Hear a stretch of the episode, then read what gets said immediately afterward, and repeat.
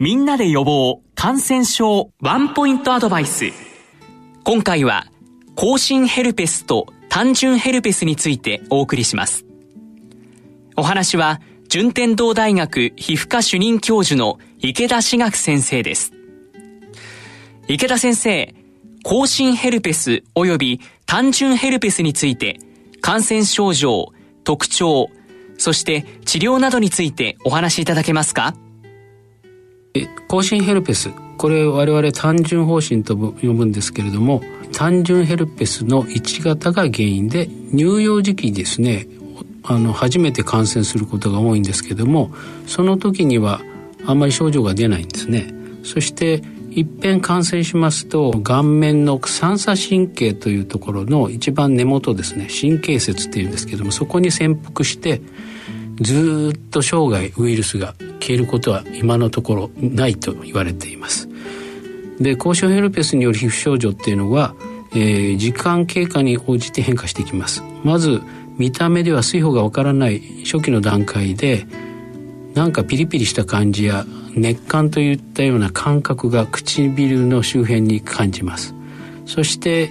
えー、数日後にですね数ミリメートル程度の小さな水泡が更新周囲に出現してきます。それからさらに時間が経ちますと水泡が破れて最終的にかさぶたが形成されます。鑑別としてはアフター性口内炎帯状疱疹毛包炎などがまあ似たような症状が出るために、えー、鑑別が必要になることがあります。で検査法としてはもっぱらあの単純ヘルペスウイルスに対する抗体検査が行われます、えー、治療としては飲み薬ですね。水筒帯状疱疹ウイルスと似たようなものですけれども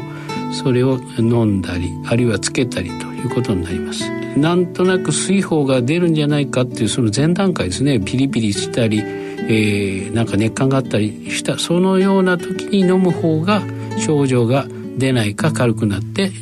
消えてしまうということになりますのでなるべく早く飲んだ方がいいと思います。それから症状がない場合でですねウイルスが皮膚とか粘膜あるいは唾液に出てるということが分かっていますので他の人にうつす可能性がありますので箸だとか茶碗とかそういうのはやはり別に使った方がいいということになります。やはり疲労とかですね風邪とか紫外線に当たるとかストレスとかそういったことで免疫が落ちちゃうと発症するということなのでそういったことは避けるということになります、えー、次に正規ヘルペスなんですけどもこの感染症は単純ヘルペスウイルス2型ですね、えー、甲子ヘルペスは1型。で主として成功時に感染します。で症状がない状態でも感染源になります。これはあの甲子ヘルペスと同じなんですね。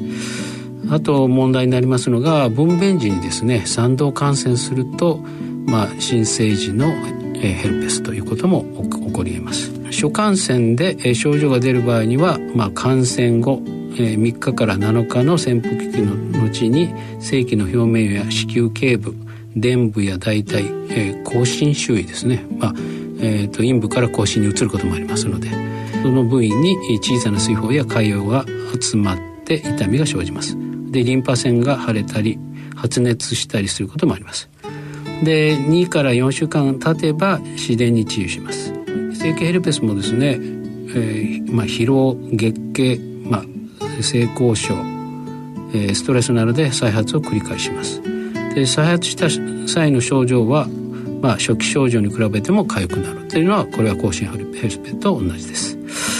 で治療にはですねやはり同じような水筒帯状疱疹ウイルスと同じような抗ヘルペスウイルスを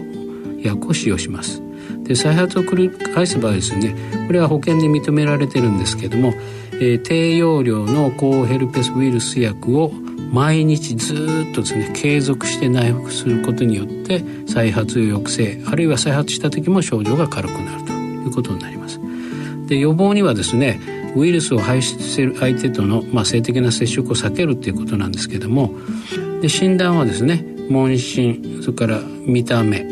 それと抗ウイルス抗体価のチェックで行います、えー、感染症法では、えー、この病気は5類感染症定点把握対象として定められていますので定点医療機関から毎週患者数が報告されています。で再発の方は報告の対象外ということになります。それからえーと、先ほど申し上げたあの新生児ヘルペスなんですけれどもまれに賛同感染して発生するもので全身にウイルスが拡散して座臓器不全で亡くなることもありますので注意が必要と思います。